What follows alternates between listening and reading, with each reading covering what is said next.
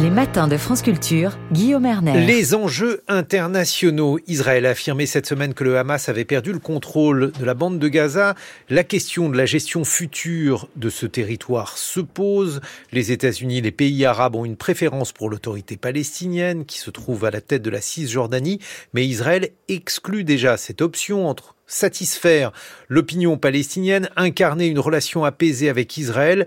L'équation semble plus que difficile. Bonjour Sarah Daoud. Bonjour. Vous êtes docteur en sciences politiques, vous êtes affilié au CERI, le Centre d'études et de recherche internationale de Sciences Po.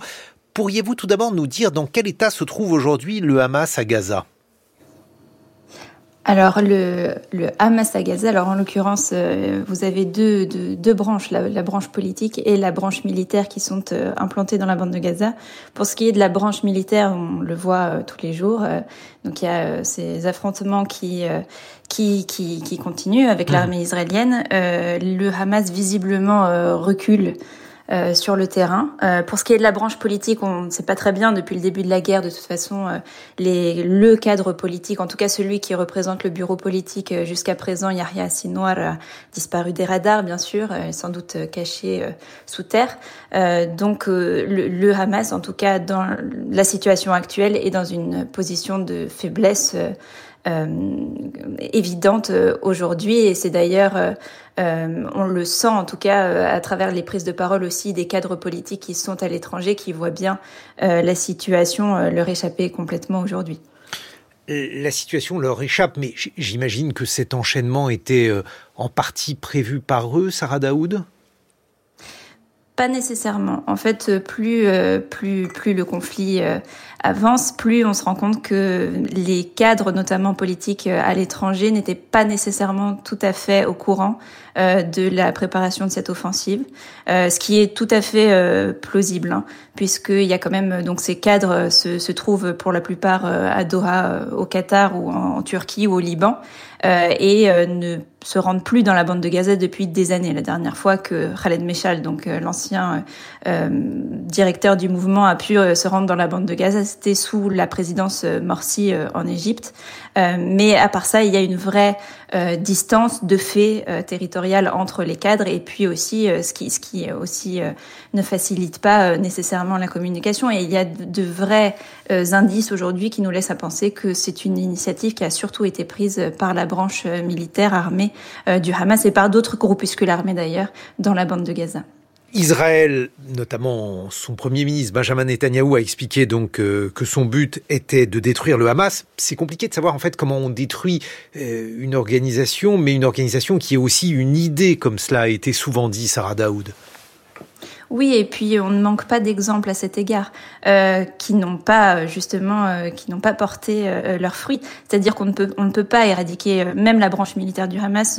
ça me semble tout à fait irréaliste. Bon, pour ce qui est du, des cadres politiques, c'est évident. De toute façon, ils sont déjà en exil depuis un certain temps. Mais pour ce qui est même de la branche militaire, c'est-à-dire que tant que euh, tant que cette situation-là d'occupation, euh, de, de, blocus aussi, de siège sur la bande de Gaza euh, perdurera, euh, le Hamas réémergera euh, sans cesse. de toute façon, ça, ça c'est certain. Comme vous le disiez, c'est aussi une idéologie, et de ce point de vue-là, tuer une idéologie, c'est quand même assez assez complexe.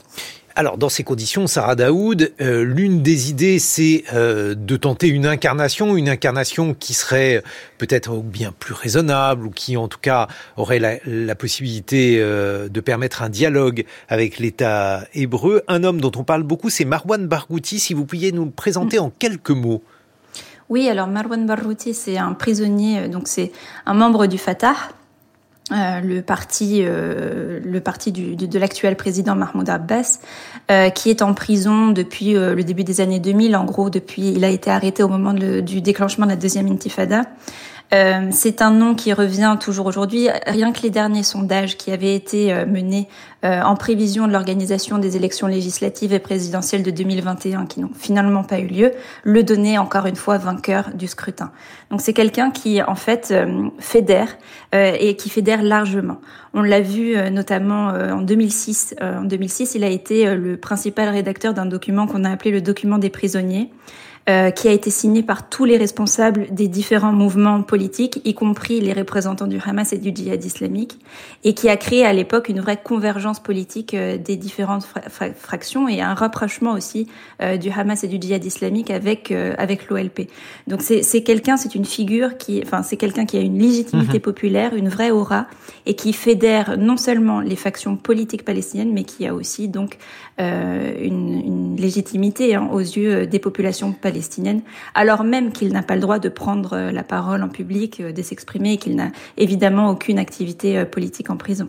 Mais alors, on, l'a dit malade. Est-ce que vous avez des informations à ce sujet? Non, on le dit malade depuis des années, c'est vrai. Et c'est d'ailleurs pour ça aussi qu'il y a deux points qui laissent perplexe quant à la possibilité pour Marwan Barouti de reprendre le leadership de l'autorité palestinienne. D'abord, c'est conditionné à sa libération. Euh, ce qu'Israël n'est pas visiblement pas prêt euh, à consentir. Et la deuxième chose, c'est effectivement son état de santé. Euh, je n'ai pas plus d'informations sur le sujet, mais en tout cas qui est assez effectivement inquiétant depuis des années maintenant. L'autre homme dont on parle beaucoup, c'est Mohamed Darlan. Oui, alors Mohamed Dahlan, euh, on en parle beaucoup de, également aussi depuis des années, mais alors pour d'autres raisons. Alors lui, euh, c'est euh, l'ennemi public numéro un du président Mahmoud Abbas, puisque il dirige, enfin il a pris la tête d'une branche dissidente du Fatah. Il a formé ce qu'on appelle le courant de la réforme démocratique. donc c'est quelqu'un qui est en exil depuis 2011, qui a été contraint à l'exil par l'autorité palestinienne, par Mahmoud Abbas en 2011. Il n'a pas du tout la même aura ou la légitimité populaire que, que ça c'est certain. Pour autant, il a un certain ancrage, notamment il est, il est originaire de la bande de Gaza, il a un ancrage fort dans la bande de Gaza. Par ailleurs, c'est aussi quelqu'un d'un point de vue politique qui est intéressant parce qu'il est assez proche des cadres du Hamas de la bande de Gaza, notamment Yahya Sinwar. Mais ça, c'est des, des relations interpersonnelles qui expliquent cette proximité et pas du tout, euh, et, et, pas autre chose. Euh, et il a permis notamment en 2017 un rapprochement entre le Hamas et le régime égyptien, ce qui a permis, euh, à mmh. partir de 2017, notamment la réouverture de Rafah. Donc c'est quelqu'un qui, de ce point de vue-là, euh, est effectivement navigue euh, et un, interlocuteur assez euh, proche euh, du Hamas, mais dans la mesure où il n'y a aucun canot de discussion avec le, le, Fatah, ça me semble aussi difficile pour lui de revenir. Et encore une fois, il a une, une, une, une certaine un soutien populaire dans la bande de Gaza. Euh, mais c'est difficile d'évaluer ce mhm. soutien populaire en l'absence d'élections de toute façon. Et puis alors enfin, le, le troisième nom qui revient parfois, c'est Salam Fayyad. Oui, alors euh, par contre là c'est un peu moins réaliste. Salam Fayyad c'est le premier ministre palestinien, enfin il a été premier ministre palestinien entre 2007 et 2013. Euh, c'est quelqu'un qui revient actuellement euh, dans les discours puisque c'est quand même un interlocuteur, euh, euh, un interlocuteur, l'interlocuteur idoine de la, de la communauté internationale. Salam Fayyad, c'est, il a longtemps travaillé au, au FMI euh, et il s'est d'emblée attiré à l'époque les faveurs euh, internationales parce qu'il a constitué un relais assez fiable des intérêts des donateurs étrangers dans les territoires palestiniens euh, occupés. Donc il a mené toute une énormément de réformes, la création d'institutions publiques à l'époque. donc entre 2000 et 2013, on assiste à un vrai tournant technocratique dans les territoires palestiniens occupés. Euh, mais cette euh, politique de réforme institutionnelle, finalement, a été effectuée en trompe-l'œil, puisque ça s'est effectué sous mhm. occupation et en l'absence d'un véritable État palestinien. Et la plupart de ces institutions aujourd'hui sont défectueuses. Je pense notamment au Conseil législatif palestinien, qui ne fonctionne plus depuis la victoire législative du Hamas en 2006 et qui a été complètement dissous, par exemple, en décembre 2018. Voyez-vous d'autres options possibles? Parce que quoi qu'il arrive, d'un côté, Mahmoud Abbas est euh, plus qu'octogénaire. Euh, il a, je crois, 86 ou 87 ans. Euh, on peut dire qu'il est plutôt disqualifié dans l'opinion palestinienne. De l'autre côté, bon, le Hamas, pas la peine de revenir là-dessus. Donc on peut imaginer qu'il y ait un besoin, Sarah Daoud, de nouvelles têtes? Ça, c'est certain. Ça fait des années euh, que, effectivement, il y a la nécessité de renouveler euh, ces, ces, cadres politiques euh, euh, qui ont, enfin, pour la plupart, qui sont présents dans le giron politique palestinien au moins depuis, depuis les accords d'Oslo, si ce n'est même, si ce n'est même avant. pour ce qui est de Mahmoud Abbas, effectivement, Pour revenir juste rapidement sur Salam Fayyad, c'est quelqu'un par ailleurs aujourd'hui, si vous sondez un peu euh, la population, l'opinion publique palestinienne, c'est pas quelqu'un qui est resté, enfin qui a marqué l'imaginaire collectif palestinien.